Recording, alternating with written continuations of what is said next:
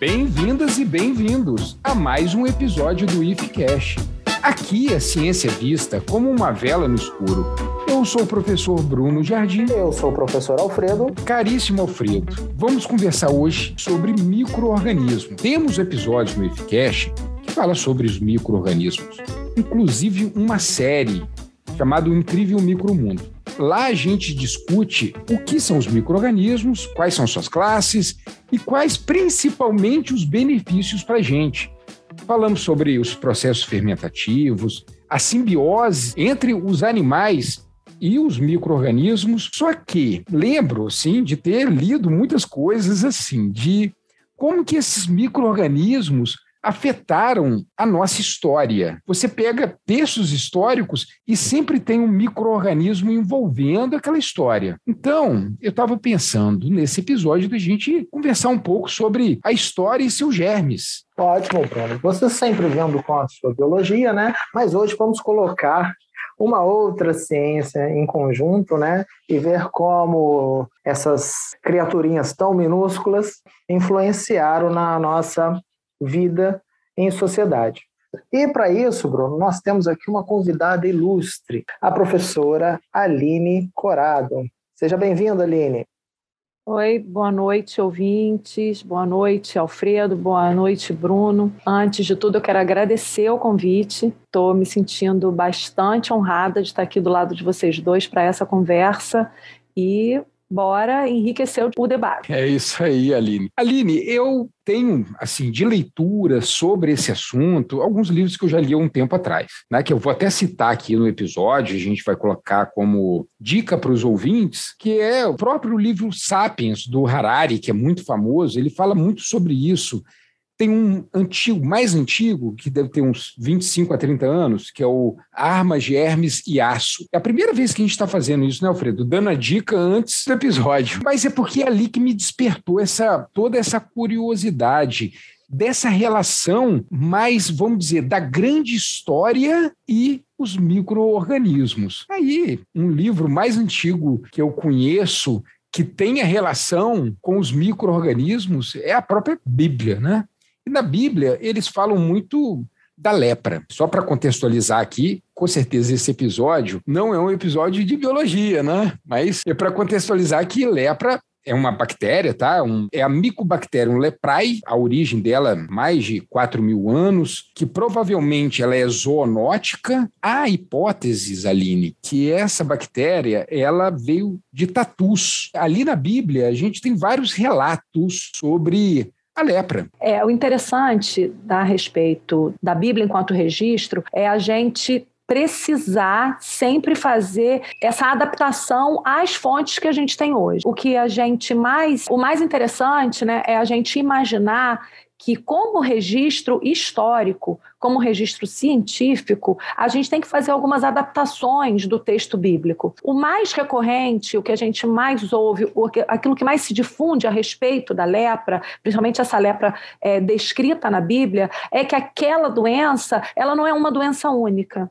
É como se fosse como outros livros também vão tratar, como se fosse uma peste, né? ou várias pestes denominadas de lepra naquele determinado momento ou naqueles determinados é, momentos e relatos da Bíblia. A gente precisa entender que é o que as pessoas conheciam como lepra não a lepra de fato. Ali não tinha diagnóstico, né? Ali você não tinha um médico para fazer um diagnóstico de um paciente para saber se aquilo era lepra mesmo, né? Exatamente. E as coisas eram, eram, eram correlacionadas, as doenças, ou enfim, os relatos eram correlacionados por semelhanças, por similaridades, né? Era parecido com isso, era parecido com aquilo, era parecido com uma experiência que alguém teve, que alguém Sim. relatou antes, e aí houve essa denominação um pouco genérica, vamos colocar dessa maneira. Você falou a questão de semelhança, até a palavra lepra significa em grego escamas. Então a pessoa tinha alguma doença. Alguma dermatite. E essa questão da lepra como uma coisa impura. Como um castigo, até, né? Isso, um castigo divino. Eu não sei se é por conta disso que a lepra também ficou muito estigmatizada, até mesmo há pouco tempo atrás, né? Uhum. Você tinha os leprários, né? Os leprosários, eu não sei se é leprário. Leprosários, não, né? Não, não eu eram, acho que é leprosário. Isso, e eram lugares distantes, eles não podiam ser. As pessoas com, com, com lepra e que. É ranceníase o nome, né? É, que a Isso. gente e a gente, eles eram todos colocados em locais isolados. Para quem viu o filme, né, do outro lado do Rio, do que conta a história da viagem do, do Che Guevara com o amigo, né, que ele faz para reconhecimento da América Latina. É o da moto, não, né? É, o da moto, Diário da Motocicleta. Ah, sim. Que é um livro, né, que foi adaptado para o filme.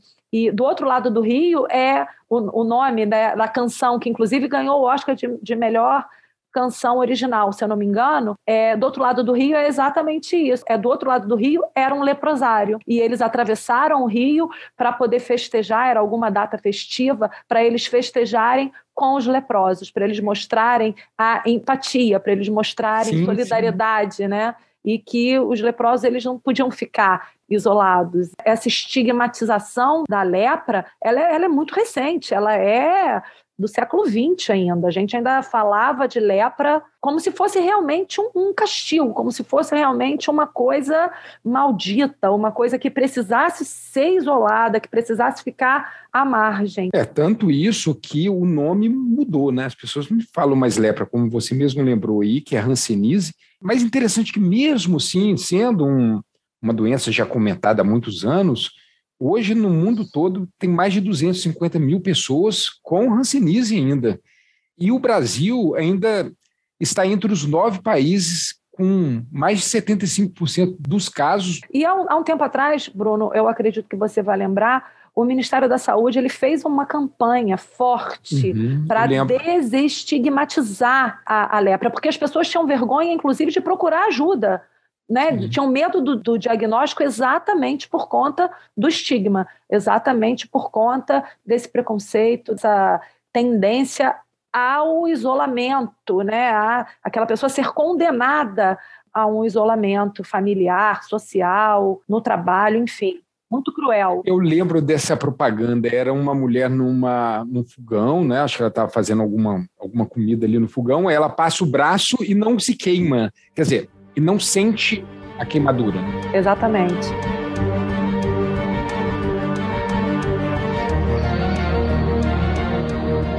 Eu queria conversar um pouco com você sobre essa doença, que é o chamado né, peste negra. Até acredito que o nome peste também pode ser muito parecido com o que você falou lá da lepra.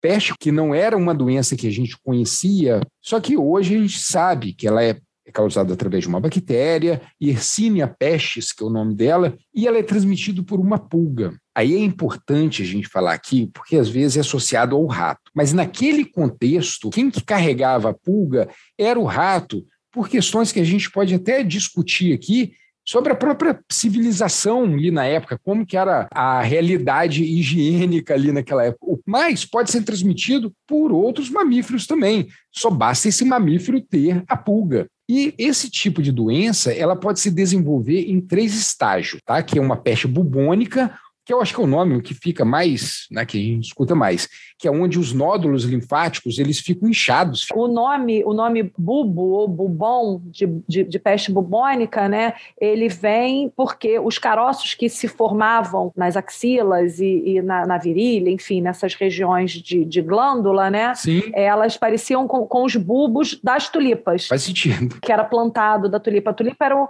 a tulipa era uma, uma, uma, ela era um bem, né, ela era uma não era uma flor, ela Ele é comestível, ele também. É, né? e ela e na é, ela foi a base do desenvolvimento comercial holandês aí, de, desse comércio forte que a Holanda tinha, depois a Holanda vai investir na, nos engenhos de cana-de-açúcar no Brasil. A peste bubônica, né, que forma esses bulbos, tem a séptica, que ela já está espalhada para outros lugares do corpo, além dos bubões, e tem uma fase dela que é pneumônica, que é pior ainda, porque independe de pulga. É um transmitindo para o outro. É um dá uma tossida na cara do outro e já era, né? Já era. Isso é um negócio interessante porque é a questão do vetor, porque logo no início, equivocadamente, se achava mesmo que era o rato que transmitia. E aí é que a coisa desanda, porque eles começam a matar os ratos. A partir do momento que as pulgas não tinham mais os ratos, elas migravam para outros. Porque enquanto a, pulga estava ali no porão daquele navio que estava sendo descarregado no, num porto de Gênova, de Veneza e tal, ela meio que estava contida. Quando eles veem a quantidade de rato, eles associam ao rato, eles começam a matar os ratos. Tem a, a, aquela lenda do, do flautista, né? Que pagava-se uma fortuna e o flautista chegava e levava os ratos embora. Aí o prefeito não pagava ali os flautistas levavam as crianças. Sim. Tem esse conto infantil, vem daí. Quando eles começaram a exterminar os ratos, aí é que o negócio pegou aí que a, a peste, a epidemia desgringolou de vez. Perfeito, Aline. Nossa, muito bom. Isso me fez lembrar, até um, alguns anos atrás, que nós tivemos um surto uhum. de febre amarela aqui na nossa região, que é o noroeste fluminense, se botou a culpa não no vetor, que é o mosquito, botou culpa nos macacos. Uhum. Só que os macacos aí, eles eram iguais a gente, eles pegavam lá também. então, essa história é muito parecida. Viu como a gente não aprende com o passado?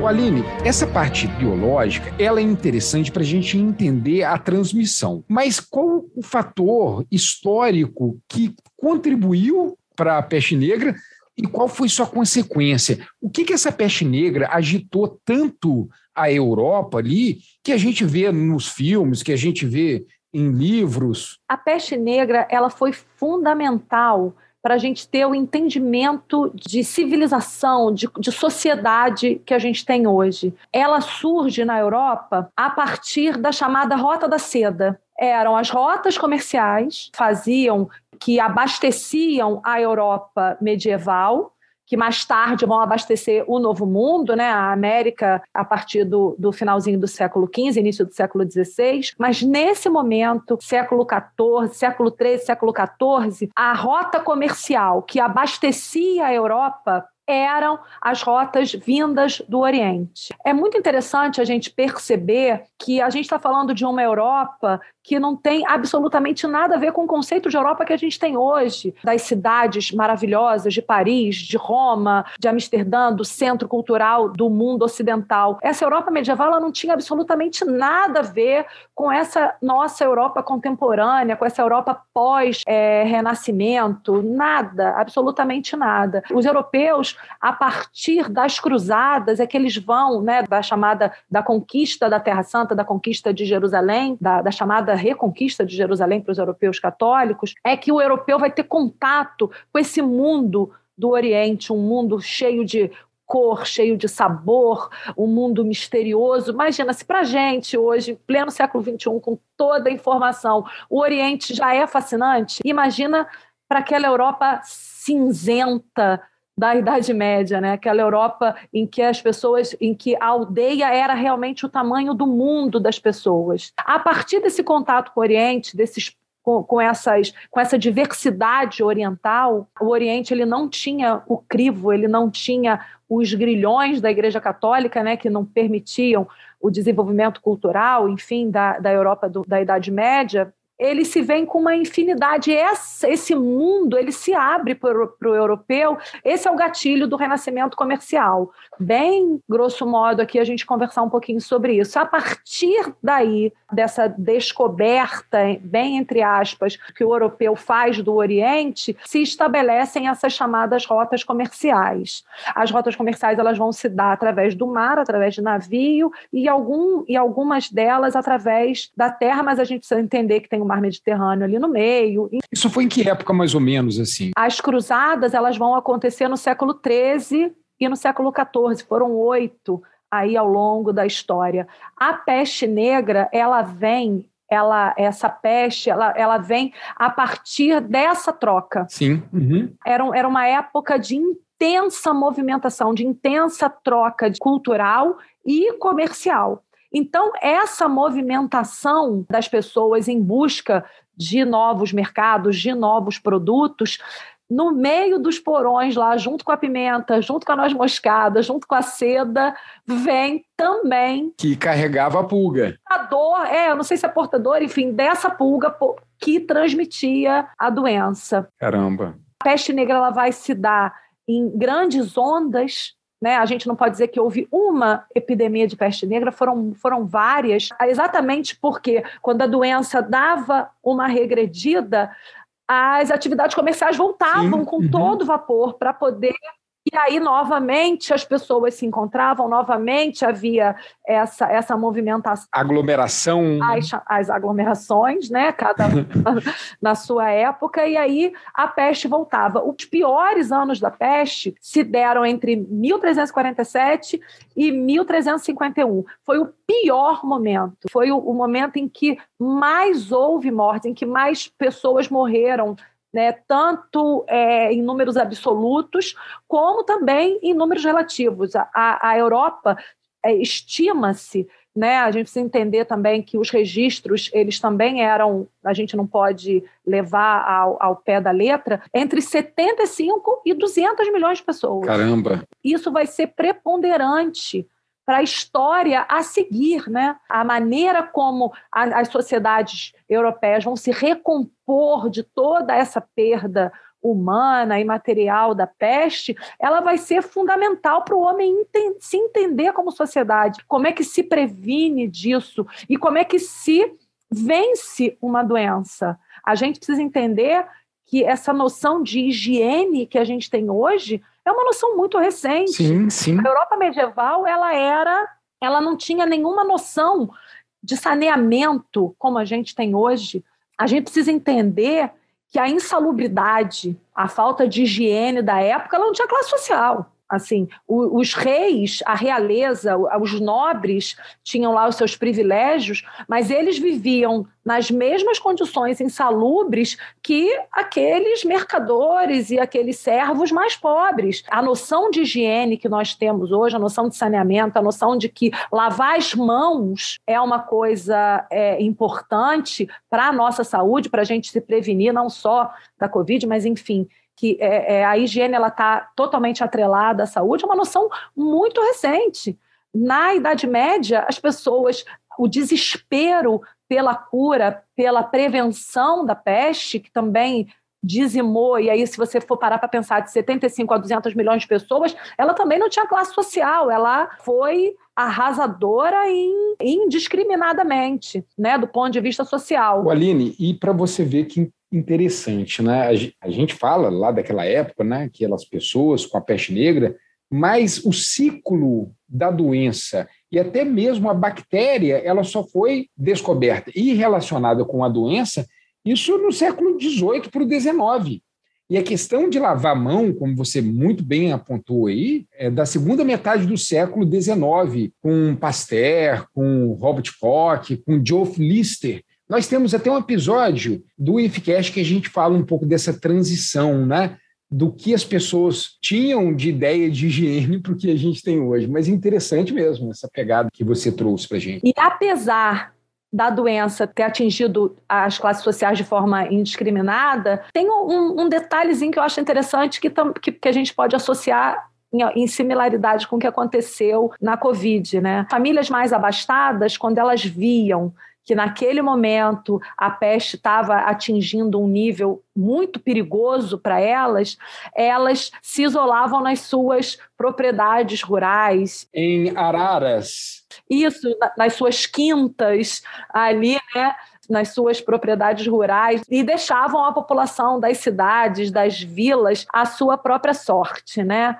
Meio que a gente também viu isso acontecer agora com a pandemia da Covid. Uma coisa que também é interessante é que a peste, da mesma maneira que agora, ela também atingiu a economia duramente e ela atingiu a capacidade de, de, mobilidade da população. Isso assusta demais, isso assustou hoje e assustou demais lá na Idade Média. Então, esses fatores que a gente vê similaridade, esse temor. E uma outra coisa que chega a ser assustador não se a gente pensar em Idade Média, mas se a gente pensar agora, como que os rumores se espalhavam. Na Idade Média era muito comum, né, a gente tem registros aí em romances, em livros que contam da época, em romances históricos, é, enfim, as pessoas não se lavavam, deixavam a sujeira se acumular na, na pele, as cracas, as cracas né? exatamente, achando que através dali que contato poderia ser pela pele, então, e o que faz isso é a ignorância. Sim, sim, o que sim. faz, né, é o fato das pessoas ignorarem. E aí a gente vê que hoje, pleno século XXI, na era da informação, as pessoas também se deixam levar por rumores, coisas absurdas, né? Hoje a gente chama de fake news. E a, a gente criou, criou um nome bonitinho para mentira, né? Isso, é mentira. É dizer que na vacina vai ter um chip. Parece que a gente está falando de Idade é. Média, é. né? Tirando o chip. É a Idade Média da tecnologia, não sei. Agora, uma coisa que aconteceu com a peste negra, que foi repetido isso em outras ocasiões durante a história, foi utilizar a peste negra como uma arma biológica. Né? Eu já li em algum lugar uma vez, queria até conversar isso com você, que eles pegavam corpos de pessoas infectadas e jogavam no território do inimigo para disseminar essa doença com possíveis pulgas que lá tivessem. Isso nem ser uma questão muito de, de inimigo é, é, militar, vamos colocar, que é uma coisa que a gente tem, Sim. esse uhum. conceito que a gente tem muito hoje.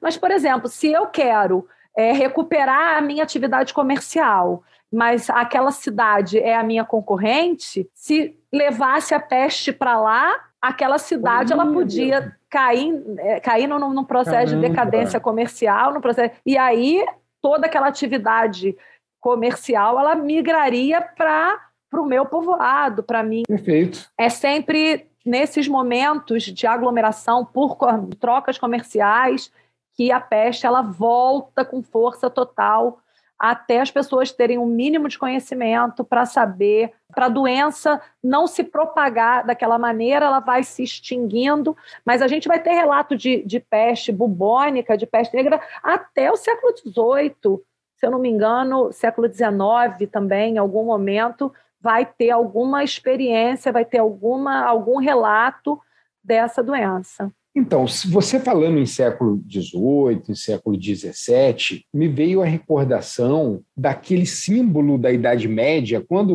algum filme quer retratar alguma doença lá na Idade Média, mostra sempre aquela figura daquele ali daquela pessoa vestido com uma roupa preta e com a máscara como um bico. Parece que isso também isso só foi inventado no século XVIII, né? Antes não tinha, não tinha. Ali na Idade Média ainda não tinha essa. Não tinha nem essa concepção, né, daquela da, da máscara para proteger, porque aquela máscara é uma proteção para o chamado.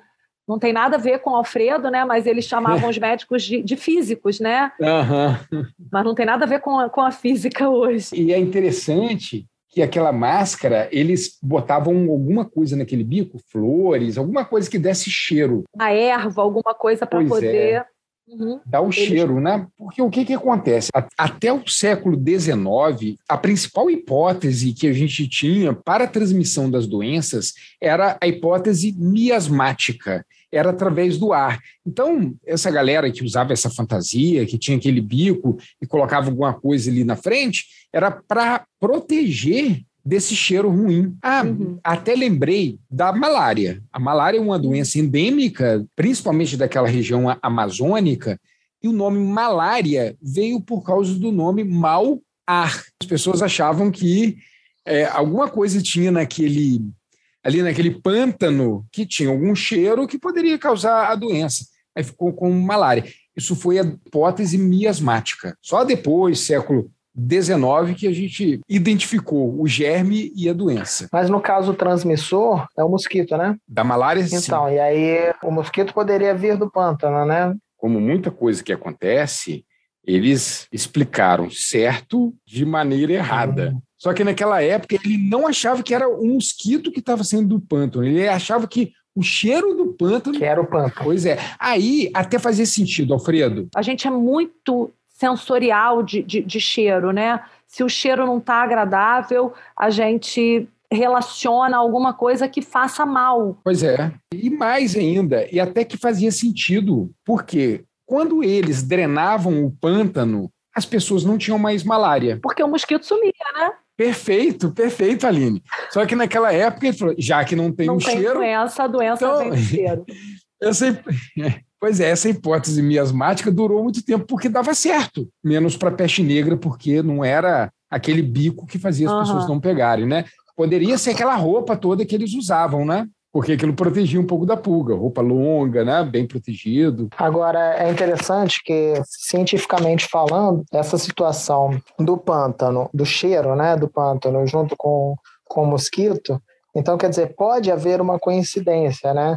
É, a gente pode atrelar agora na COVID-19 com a questão da cloroquina, né? Então, ah, não, muita gente que tomou cloroquina se salvou uh, do, da Covid-19. Não, mas muita gente que tomou água somente também se salvou. Então a questão não é a pessoa. Ah, sim. A questão não é que a pessoa tomou cloroquina e foi salva por conta da cloroquina, mas sim. Era o curso natural da doença. É, o índice de mortalidade ainda bem não é tão alto, né? Apesar de ser, ter sido devastador para a gente, né, e tal. Correlação não implica em causalidade. Isso aí a gente tem que ter em mente. Exato. E é importante frisar isso, né, para as pessoas entenderem e ter esse contato é, mais íntimo com a, a ciência, por conta do, do que estava sendo falado aqui agora. Né? A gente está na era da, da informação e também da desinformação, que não é a falta de, de informação, e sim uma informação errada, que é pior ainda, né?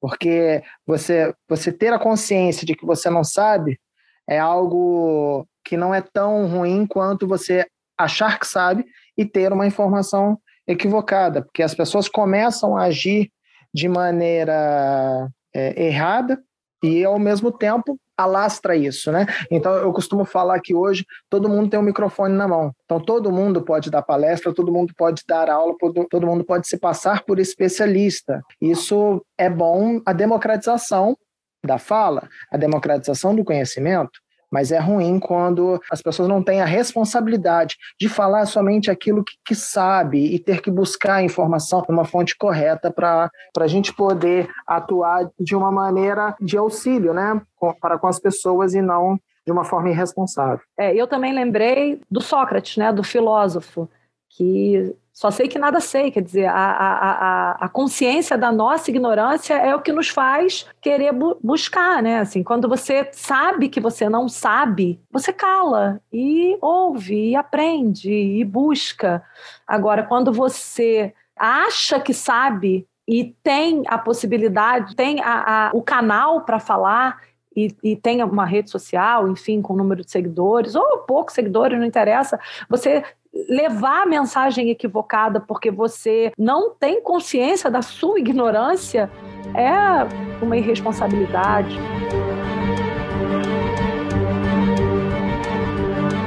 Essa questão que a Aline relatou sobre a questão da higiene da Europa, isso desencadeou em várias doenças, né? inclusive no surto em 1854 de cólera em Londres.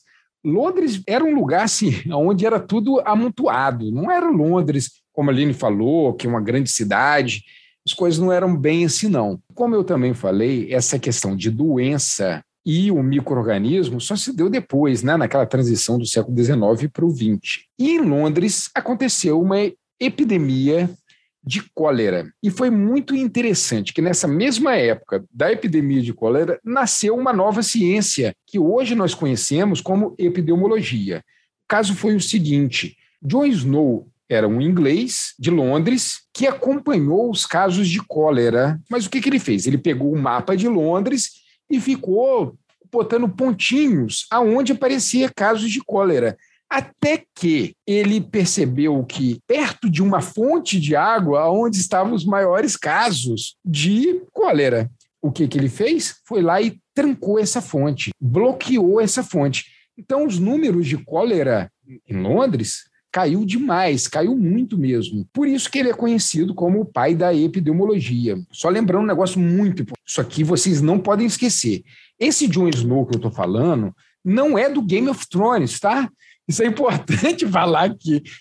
Aposto que vocês estão escutando, pensando num cara cabeludo, com uma espada que tem um lobo incrustado nela. Não, não é esse. Então, Bruno, mas assim, é, mas o Jon Snow num, numa terminologia mais jovem, ele foi brabo também, né? Mas é interessante é dizer que a interdisciplinaridade, né, que, que a gente é, tanto fala no, no ensino, ela acontece o tempo todo na, na vida da gente, no mundo, na nossa realidade. E tendo em vista do, no que você falou e no que aconteceu agora no, na Covid-19, a gente pode ver que a estatística ela tem que ser muito presente em determinados momentos, como por exemplo nas pandemias e nas epidemias. Então é muito é, importante fazer análise dos dados, né? É, os dados que a doença é, nos dá e poder correlacionar com as ações futuras. Então é importante, como por exemplo é, aconteceu lá de, de um de uma pessoa, de um pesquisador, parar para ver qual era a localidade da ocorrência dessas mortes. E aí, através da aproximação né, dessa, dessas ocorrências, ele conseguiu visualizar: opa, tem uma relação espacial aqui. Então, pode ser que tenha um efeito, alguma coisa, né, que esteja acontecendo próximo dessas pessoas. E aí ele pensou: pô, será que todo mundo aqui dessa localidade vai buscar água nesse determinado local? Logo, essa água pode estar contaminada, né? E aí vai lá, isso é uma hipótese, ele vai lá e testa essa hipótese. Então, vamos ver se a gente fechar essa fonte de água, o que, que vai acontecer. E ele foi, fechou, e deu certo. Ele viu que os casos começaram a cair, e aí, quer dizer, ele consegue resolver o, o problema através de uma, de uma ação teoricamente simples. É importante frisar que aconteceu agora, né? Eu, como físico, eu tenho muito contato com, com os meus colegas de algumas áreas da física. Tem uma área da física chamada física estatística, que muito contribui para essas análises de grandezas, né, de eh, correlação de grandezas é, sociais, econômicas, biológicas, epidemiológicas. Então, os físicos estatísticos conseguiram auxiliar muito nessa análise de curva dos gráficos da doença, do, do número de contaminação, do número de mortes, e conseguiu auxiliar nas tomadas de, de decisões futuras para os, os respectivos órgãos responsáveis por essas decisões. Então, quer dizer, é, aí a gente vê e a gente pensa que a matemática né, e a física nada, tem a, nada teria a ver com uma doença. E, na verdade, tem tudo a ver. Então, isso tudo baseado num conhecimento técnico, e aí vem a importância da gente seguir a ciência, e a ciência como um todo. Então, por exemplo, é através dessas análises que a gente consegue é, verificar coisas que a gente precisa é, seguir e ter consciência de que o conhecimento técnico do outro vai poder nos auxiliar. Aí é importante frisar também que às vezes a gente não entende determinadas ações que são colocadas, né? Como por exemplo, numa pandemia, a gente acha que a nossa a nossa ação não vai influenciar o todo, né? Não vai influenciar o mundo. Mas assim, se foi verificado e a ciência pediu para não aglomerar e não ter contato, é necessário que a gente eh, entenda isso, que é uma situação coletiva e que a ação de cada um é importante. E é por isso que o Estado é tão importante. Né, nas tomadas de decisão. E aí entra a questão política. Então, se, se, se, o Estado ele falha enquanto instituição, a coletividade falha. E numa pandemia isso é fatal. Né? Então, é, é, é isso que eu, que eu queria contribuir para o debate, a questão da, da, interdisciplinaridade, a importância do Estado na, nessas decisões e nessas tomadas de ações. E você falando em questões interdisciplinares, será que John Snow leu a teoria analítica das probabilidades de Laplace? Né? Laplace que começou com, e foi perto ali, né? Foi Laplace lançou esse livro foi em 1812 se eu não me engano. Acho que na mesma época Gauss também. Então, naquela época ali, acho que o John Snow tinha bastante. Não sei se ele tinha contato com os livros, né? Mas tinha bastante coisa acontecendo, né? Laplace estava com a sua ideia ali de distribuição normal com variância, Gauss chegando ali nas, ali nas mesmas questões, né? Da, assim, independentemente do que Laplace, isso dá até um episódio, hein? Anota aí, Alfredo. Anota aí. Sim, sim.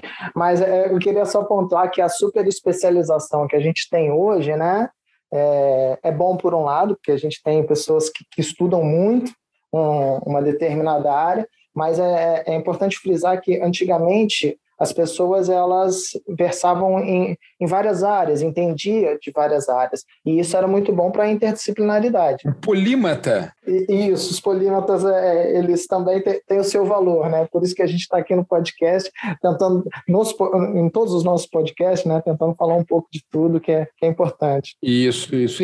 Inclusive, meu primeiro passo para se transformar num polímata é não falar que eu sou biólogo mais. Eu, daqui para frente, eu sou um naturalista. Excelente. Aline, falando em peste negra, voltando ainda em peste negra, quando a gente estava comentando sobre essa pulga que transmite a peste, outra doença que tem como seu vetor uma pulga é o tifo. E o tifo é interessante, porque às vezes a pessoa confunde com febre tifoide e tifo, que são duas doenças diferentes, tá, pessoal? São bactérias diferentes, com evoluções de doenças diferentes. Agora, é uma questão que tem um tifo interessante, que como é piolho, e piolho, né, não sei se vocês já usaram o Neucid na vida de vocês, passaram, como que chama aquele pente? Pente fino. Isso aí, pente fino, Aline, pente fino.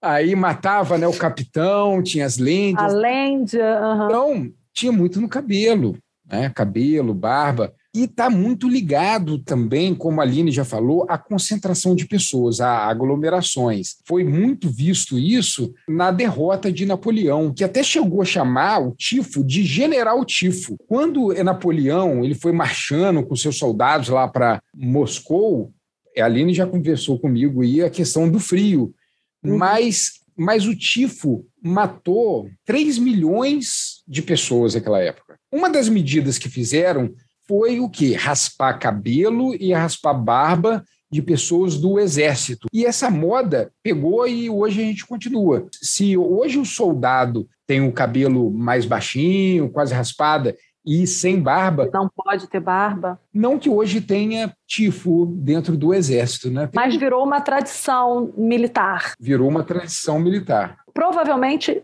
é a mesma pegada quando a gente vê, principalmente em filme que retrata prisões, ou de alguma maneira, também se raspa o cabelo dos presos, se raspa a barba dos presos, para evitar a proliferação dessas doenças e aí perfeito é. não poderia as doenças elas não iam, elas não iam ficar restritas aos prisioneiros né os algozes também iam ter medo de pegá-las então então na segunda guerra os campos de concentração perderam muitas pessoas também por causa do tifo agora já puxando outro assunto aqui mas de Napoleão também Napoleão levou uma outra surra de uma doença.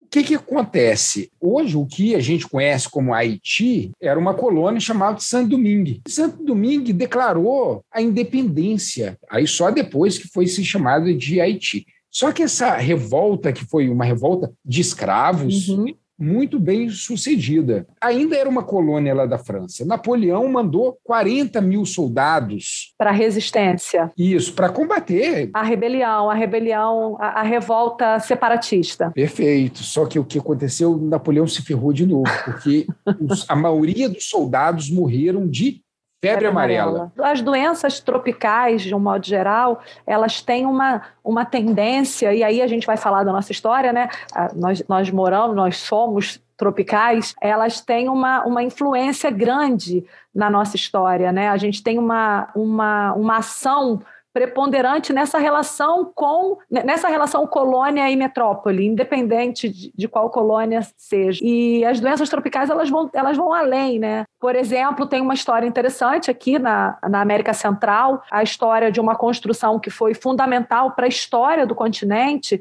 para a história do comércio no século XX, que é a construção do Canal do Panamá, que é o canal antes, antes do Canal do Panamá, não havia uma ligação entre o Oceano Atlântico e o Oceano Pacífico, né? Tinha que dar, tinha que fazer o contorno uhum. do, do continente, passar lá pela, pelo sul, lá da, da, do fim do mundo, lá pelo sul da Argentina, enfim, uma viagem caríssima e, e, e demoradíssima na época. Então, qual era o ponto ali de ligação mais próximo? E o mais estreito, né? E o mais estreito, o mais fácil para se construir. A gente precisa lembrar que já havia a experiência bem-sucedida do Canal de Suez. Ah, o Canal de Suez é antes do Panamá. É anterior, isso. É, quando há possibilidade, né, quando existe a possibilidade da construção construção do Canal do Panamá, eles chamam inclusive o mesmo engenheiro, que era um engenheiro francês que construiu, a, que, era, que fez o projeto do Canal de Suez, e ele vem para fazer ali o projeto da construção do Canal do Panamá. E aí, a geografia do lugar era diferente, então a tecnologia, o projeto utilizado para a construção do canal de Suez, ela não deu certo aqui na América Central, porque a geografia é diferente, clima diferente, enfim, a, a, esses fatores eles, eles são é, importantes também né, para a engenharia, enfim, para o projeto se, se, concretizar na prática. E um outro, uma outra coisa que vai ser é, é, determinante nesse momento é por o surto que vai ter de febre amarela e de malária atacando os operários. Então, o projeto francês ele meio que desgringola e aí os americanos resolvem, os americanos, os norte-americanos, resolvem assumir o projeto quando a construção ali pelo método francês, do, do engenheiro francês, não dá muito certo. E aí o que, que vai acontecer? A gente vai ter a boa e velha política intervencionista americana. A região do Panamá, ela era uma região colombiana na época. É mesmo? A Colômbia era a dona, era.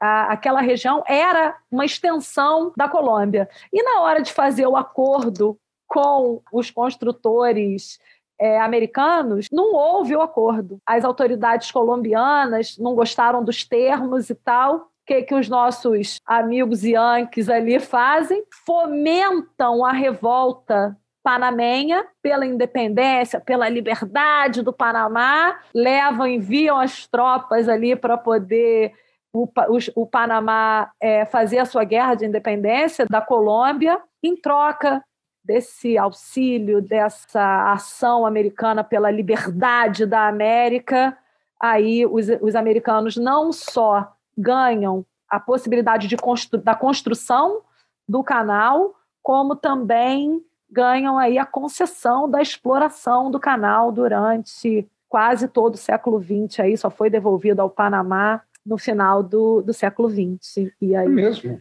O que, que, a doença tem? A doença tem a ver porque ela, ela ajudou a, a derrocada do projeto francês, sim, né? Sim. Não, e interessante é tanto o plasmódio falciparum, né, que é o plasmódio que causa a malária, tanto quanto o vírus da febre amarela, eles vieram, sabe como que eles chegaram lá no Panamá? Sabe como que eles chegaram aqui no Brasil? No navio negreiro. As doenças aí, nesse caso, elas foram só mais um fator para poder os nossos amigos do norte, os nossos irmãos do norte pegarem mais uma possibilidade aí de da sua boa e velha política do big stick aí, ó. Só na construção do canal de Panamá morreram aproximadamente 27 mil trabalhadores franceses. É, e aí a gente tem que ver aí quantos deles aí a febre amarela e a malária ajudaram aí nessa estatística que foram dois surtos que realmente assustaram a, a, a mão de obra francesa na época. Enquanto os portugueses trouxeram os escravos escravizados para o Brasil e para a América, e com eles, né, como eu já falei, o plasmódio e a febre amarela, parece que Tá? Isso aí aparece aqui porque os estudos apontam, não tem aquela frase quando você não tem muito, muita certeza. Os estudos apontam que também algumas doenças, Aline, que saiu daqui das Américas e chegou à Europa. Como, por exemplo, a sífilis. Sífilis é uma doença que só chegou na Europa depois da invasão dos europeus no continente americano. Um legado das, das grandes navegações. É, perfeitamente. E também a sífilis, ela deu uma boa ideia para o Zé Ramalho, porque, não sei se vocês conhecem, tem uma música do Zé Ramalho que ele fala, né? Meu treponema não é pálido nem viscoso. Olha o talento aí, olha. Os meus gametas se agrupam no meu som. Meu treponema não é pálido nem viscoso os meus gametas se agrupam no meu Só que essa música ele fala que até chamou o Padre Cício para lhe benzer, né? Não sei se funcionou. Então, treponema que ele fala nessa música é o treponema pálido. é o agente que causa a sífilis. A sífilis é uma DST, né? Vai para a Europa a partir do contato sexual, sexual do europeu com a tá, com, a, com, com, os nativos. Tem uma hipótese o seguinte, olha só que doideira essa hipótese, mas é, é assim, que ainda não tem uma certeza, eu acho que não vai ter. Que na verdade acharam uns esqueletos, né, de de nórdicos com sífilis. Essa hipótese de que os nórdicos vieram aqui, tiveram contato com os nativos da América antes do, da Península Ibérica é uma, é uma hipótese que vem sendo estudada assim, há bastante tempo. É. Então a ideia é o seguinte: a sífilis era do povo nórdico. Teve contato com os nativos da América, da América mandaram de volta. Mandaram de volta. Toma que o filho é teu. A sífilis é uma, é uma doença terrível, né? Assim, de consequências terríveis. Durante muito tempo, a grande parte da população dos manicômios brasileiros eram de sifilíticos, é isso mesmo, né? Porque ele tem uma fase muito avançada, que é uma fase uhum. neurológica. É verdade isso, então, a população... É como dizia o Paulinho Gogó, é venéreo.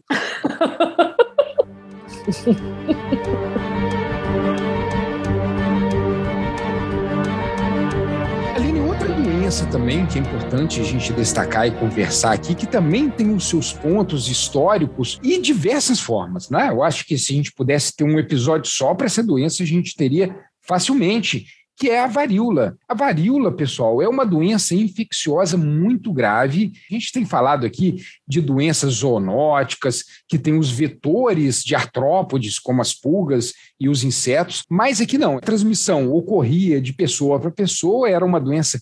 Note muito bem o que, que eu estou falando, eu estou usando o verbo no passado. Essa doença, pessoal, matou muita gente. Só para vocês verem o que que Jeremy Diamond, que é um escritor que tem esse livro Armas, Germes e Aço, que é um livro que eu gosto, já recomendo a todos, ele escreveu o seguinte: a importância dos micróbios letais na história humana é bem ilustrada pelas conquistas europeias e o despovoamento do Novo Mundo. Muito mais ameríndios morreram abatidos pelos germes eurasianos do que pelas armas e espadas europeias nos campos de batalha. Esses germes minavam a resistência indígena, matando grande parte dos índios e seus líderes e abalando o moral dos sobreviventes. Esse livro foi escrito há 30 anos atrás, ganhou um prêmio Pulitzer, é um livro muito bom, já recomendo. Então, olha só, a varíola ela foi utilizada como arma biológica. Né? Tem relatos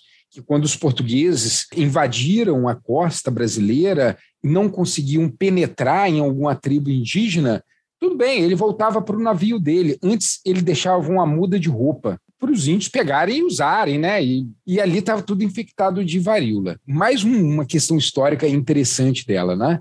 Além de outros sintomas, e de letalidade também, 30% de letalidade, que é muito alta, ele causava algumas bolhas, né, assim, algumas pústulas pelo corpo e que as pessoas ficavam marcadas. Quem tinha isso, pessoal? Quem está escutando a gente entrar no Google, põe Pixinguinha, que vocês vão ver. A cara dele era toda furadinha por causa da varíola. A origem dela é a Ásia. Geralmente a Ásia ou Índia, fica naquele termo ali. Tá, porque tem, existem relatos, né? Havia muito preconceito na Europa uhum. medieval, na Europa é, moderna contra os, contra os árabes, contra os muçulmanos. E como a varíola deixa essa marca, muitos árabes, muitos muçulmanos que iam, Sim. até por conta das cruzadas, para a Europa, eles tinham o rosto marcado e ali começa um preconceito contra essa marca. Né? O nome varíola, inclusive, vem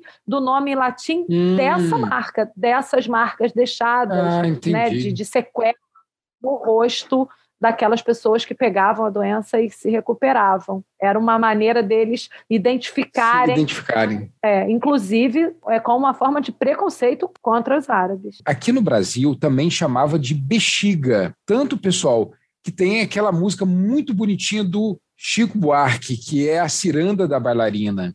Procurando bem, todo mundo tem pereba, marca de bexiga ou vacina. Procurando bem, todo mundo tem pereba, marca de bexiga ou vacina. É interessante, olha só, Aline, duas coisas que a gente pode conversar na mesma frase: bexiga, que é a própria varíola, e vacina. Uhum. Importante a gente tocar nesse ponto aqui. A primeira vacina foi através da varíola. A primeira vacina que a gente tem registro é considerada, inclusive, a primeira vacina, né? Ela tem origem na busca da cura da varíola. Sim. Os chineses quando a pessoa se recuperava, a pele ficava ressecada com algumas escamas. Essa marca, né, que a, varíola essa deixa, cicatriz, essas né? cicatrizes, essa casquinha, essa casquinha de essa machucado. casquinha, os chineses raspavam da pele da pessoa, Sim. maceravam, criavam, faziam aquele, aquele pó bem fininho e injetavam no nariz das pessoas através de um canudinho de bambu. Soprava assim. Soprava dentro do nariz, da Credo. narina das pessoas. E o bacana é que a varíola depois ela se destacou na produção da vacina como nós conhecemos hoje. Isso foi na Inglaterra, isso já no século XVIII. A gente tem até um episódio que nós falamos sobre a produção lá da vacina, porque o nome, palavra vacina, vem de vaca.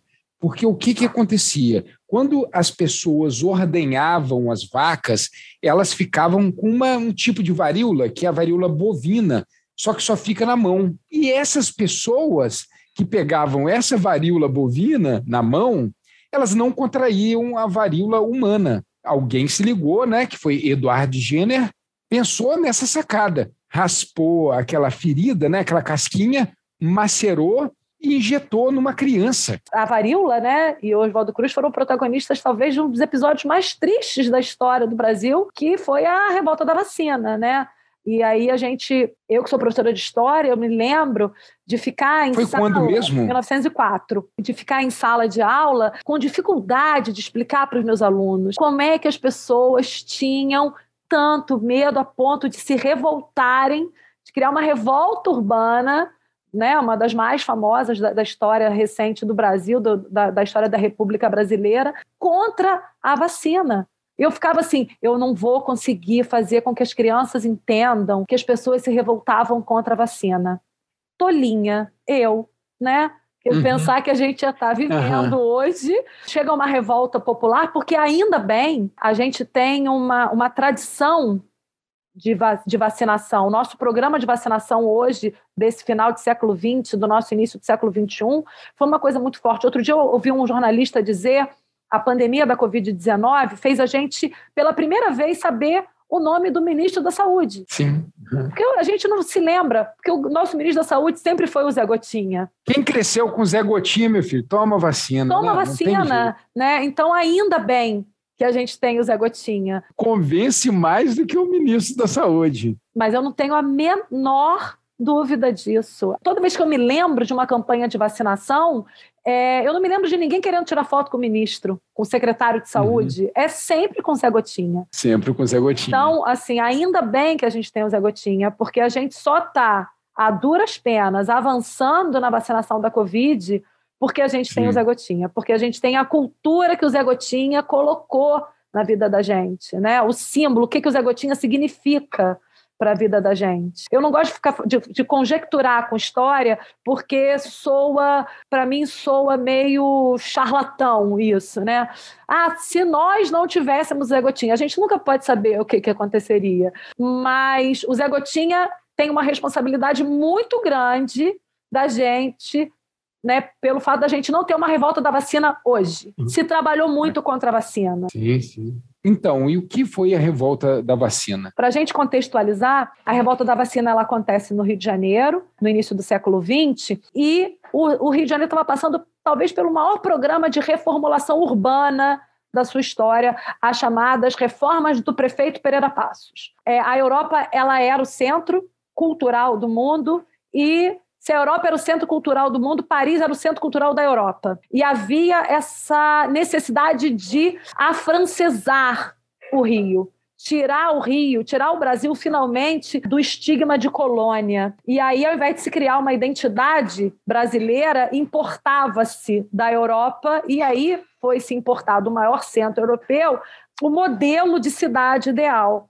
E foi isso que o, que o prefeito Pereira Passos tentou fazer no Rio de Janeiro. Ele abriu que hoje a gente chama de Avenida Rio Branco, os largos, as ruas, aquelas ruas estreitinhas foram, foram alargadas, e demolição dos chamados cortiços, a demolição daquelas comunidades que, que, que, habitavam ali o centro do Rio de Janeiro, onde a população pobre morava. A revolta da vacina, ela é muito mais uma revolta contra essas mudanças bruscas na geografia da cidade. As pessoas foram obrigadas a, a sair de suas casas, elas foram desalojadas, elas foram é, expulsas, porque o governo do Pereira Passos se apropriou daquelas, daqueles prédios onde eles moravam para demolir né, para poder gerar espaço para as avenidas largas. E aí a vacinação obrigatória, ela foi talvez a válvula de escape para uma população já revoltada com o cenário político da época para ela se revoltar. Os agentes de saúde entravam nas casas das pessoas. Vocês imaginam no início do século não tinha câmera para filmar nenhum abuso, não, provavelmente não pediam licença e entravam na casa das pessoas e a, aquela efervescência, aquela revolta pelas mudanças na geografia da cidade, na urbanização da cidade, culminou com a obrigatoriedade de uma vacina que eles achavam que era mais uma arbitrariedade. E o Oswaldo Cruz, acredito que ele tivesse boa intenção, é óbvio, né? Ele queria vacinar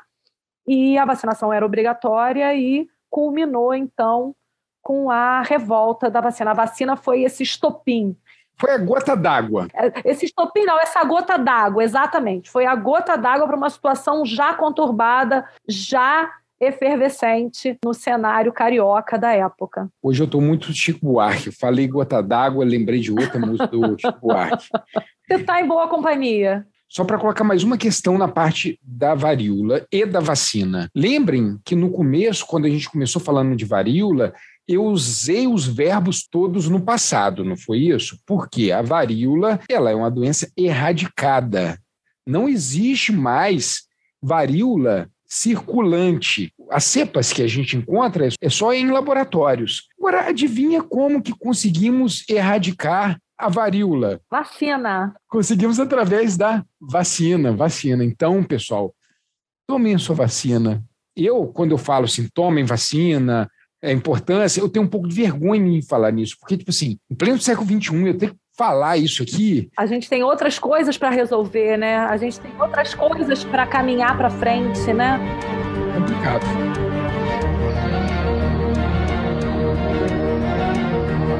Aline, mas deixa eu puxar um, uma conversa com você. Você me falou que foi em 1904 essa revolta, certo? É.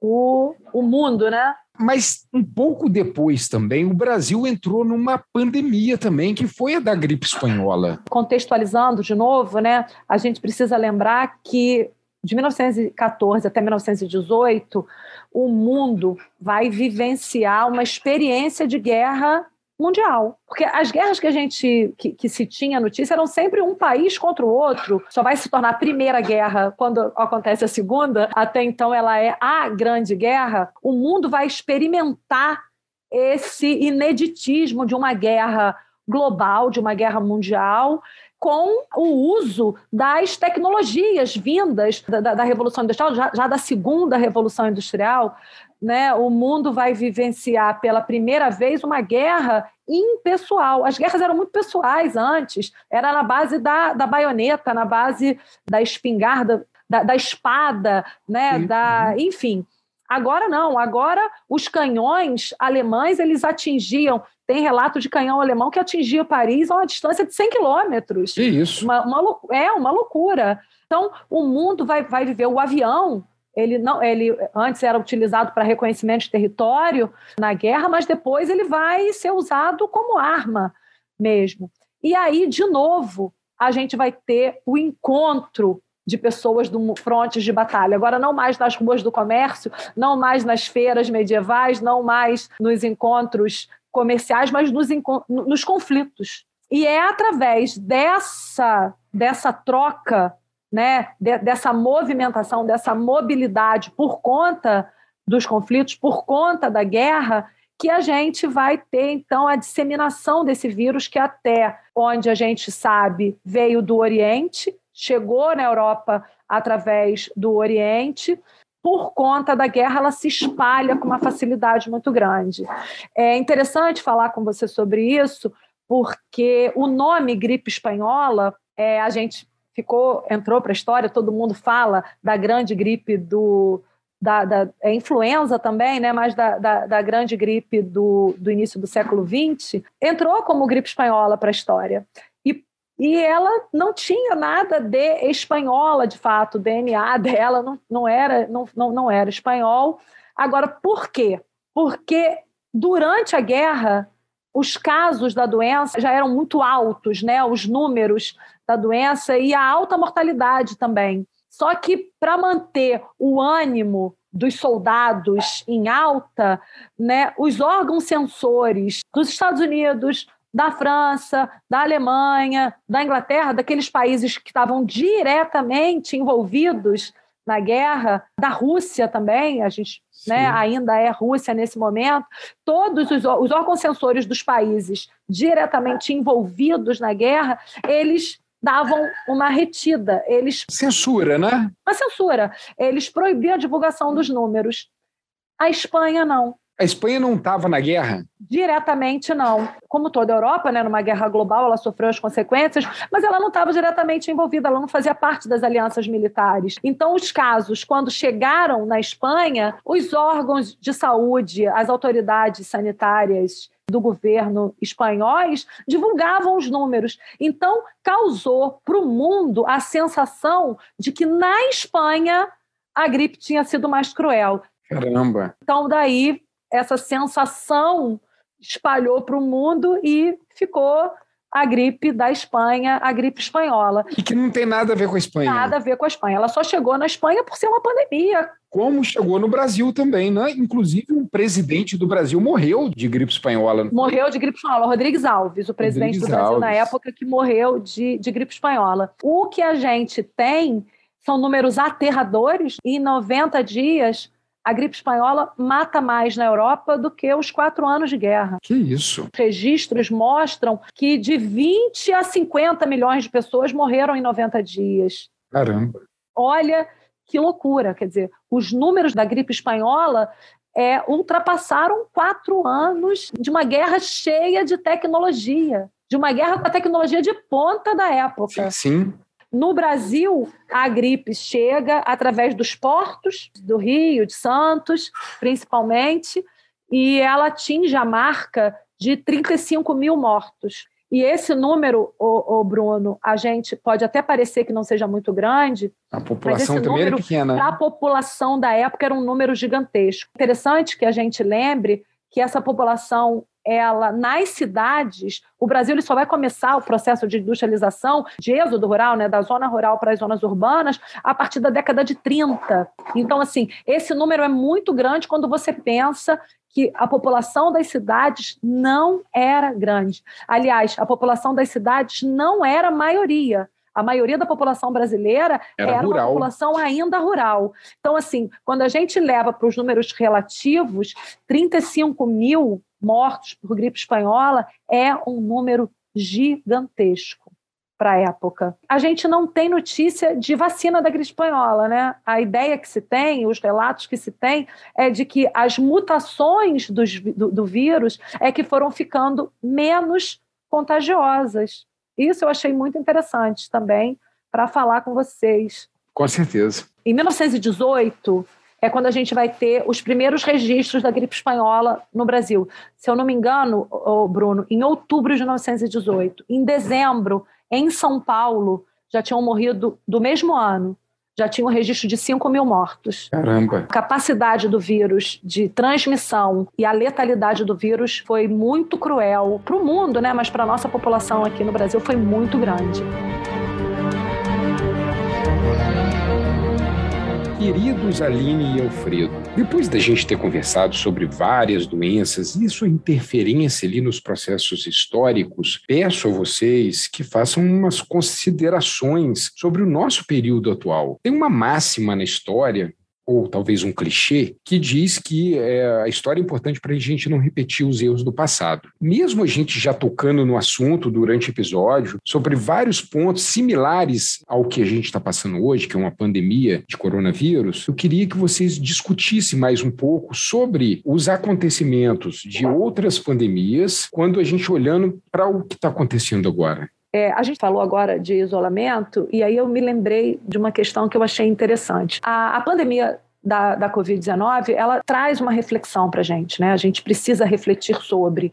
E quando a gente começa a pensar em toda a dinâmica que nos foi imposta aí ao longo desses quase dois anos, a gente começa a perceber que algumas similaridades com outros grandes surtos, com outras grandes epidemias, todas as vezes que na história né, houve o registro dessas grandes epidemias, dessas grandes pandemias na história, a gente tem as três maiores, talvez, a peste negra na Idade Média, a gripe espanhola no início do século, do século XX e agora né, a Covid-19, alguns pontos me chamaram a atenção pela similaridade. Apesar da distância temporal, apesar da distância é, sociocultural, enfim, de, de mentalidade, muitas questões parecidas, né? O, o, o medo, o receio, a, aquele, aquela sensação de não saber o que virá, isso é uma, uma, uma característica muito presente em todas elas. O medo do isolamento social, né? O medo do isolamento e da falta de convívio, não só socialmente, me separar das pessoas com quem eu me importo, das pessoas com quem eu gosto, mas a questão econômica, um, um temor em todos esses momentos. Porque essas pandemias, essas grandes, né, essas mais famosas, essas mais estudadas, essas que a gente tem mais registro, tem mais informação, todas elas aconteceram em momentos de grande é, contato, de grande troca entre os povos do mundo, seja por motivos de comércio, seja por motivos de guerra, seja por motivos da globalização, como a gente tem hoje né, no, no, no nosso tempo, que uhum. essa, essa, essa globalização que é tão contemporânea nossa, que é tão presente na nossa vida, né, uma coisa acontece, fato acontece do outro lado do planeta e a gente acompanha em tempo real. Então, é, e essa rapidez, essa celeridade na informação, ela também é uma celeridade no contato e se mostrou muito celere no contágio, né? A coisa aconteceu na China, a gente achava que estava longe. Quando a gente acordou, estava entre a gente e estava entre a gente de uma maneira devastadora, né? Eu lembro que estava, isso foi em março, né? Pessoas já acompanhando, olha, quando que vai chegar aqui no Brasil? Chegou muito mais rápido do que a gente achava. Muito, muito mais rápido. É engraçado que, falando sobre essa questão da, da globalização, eu lembro que uh, em casa, né, a minha esposa, que por acaso ela está nesse podcast, né, que é a professora Aline, é, a gente até falou sobre, né, quando eu, eu voltei para casa na sexta-feira de março Isso. e eu sabia que eu não iria trabalhar na segunda porque tinha acontecido um lockdown. Acho que a princípio foi de 15 dias né de duas semanas. Ela por acaso ela falou para mim que ah então daqui a 15 dias a gente volta né? E eu lembro que eu virei para ela e falei provavelmente não. E aí ela não não vai ficar um pouco mais. Eu não queria falar mas assim eu sabia no meu íntimo que ia acontecer exatamente o que aconteceu na China.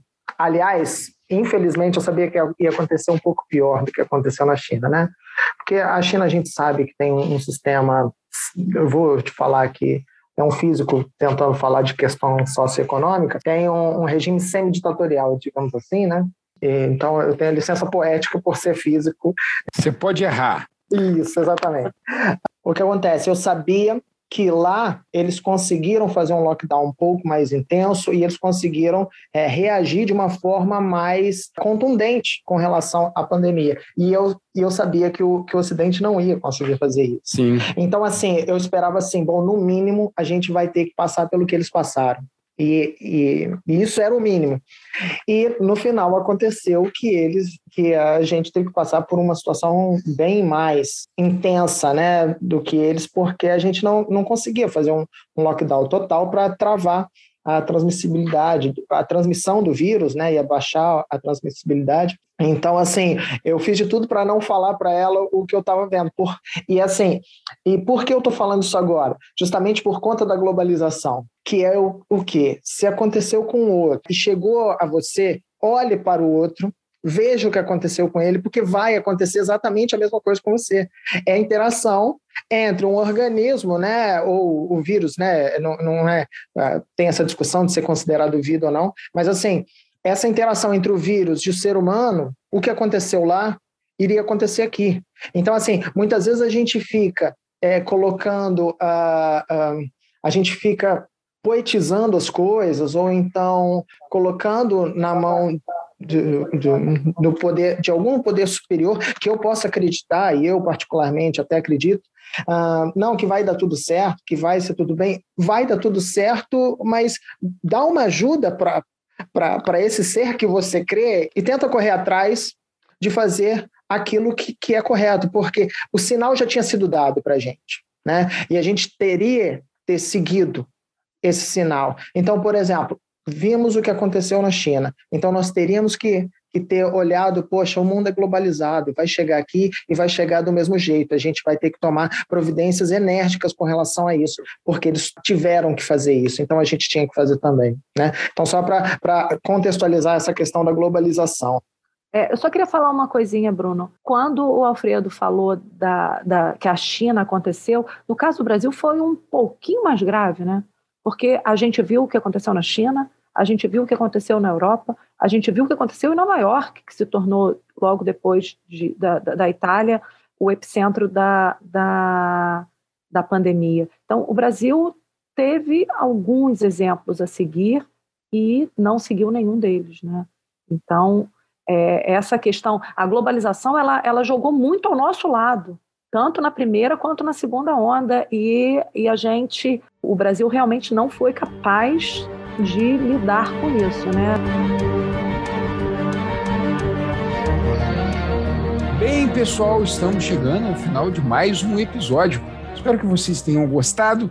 É importante falar aqui para vocês que nós temos um episódio sobre Covid, só sobre Covid. Apesar que Alfredo, Aline durante o episódio todo, sempre com link, sempre com uma relação com as doenças que nós vimos passando, nós já sabemos que já existiram com a Covid agora. Isso foi muito interessante do episódio. Aline, muito obrigado, adorei conversar com você. Espero contar com você para as próximas pautas. É, eu é que agradeço a oportunidade de estar aqui com com vocês, de estar aqui com os ouvintes do IFCast. Me sinto honrada de estar em companhia de vocês dois, assim. Tô, fiquei muito feliz com o convite. Vai ter mais convite, Vai ter mais. Vai ter mais? Vai ter mais.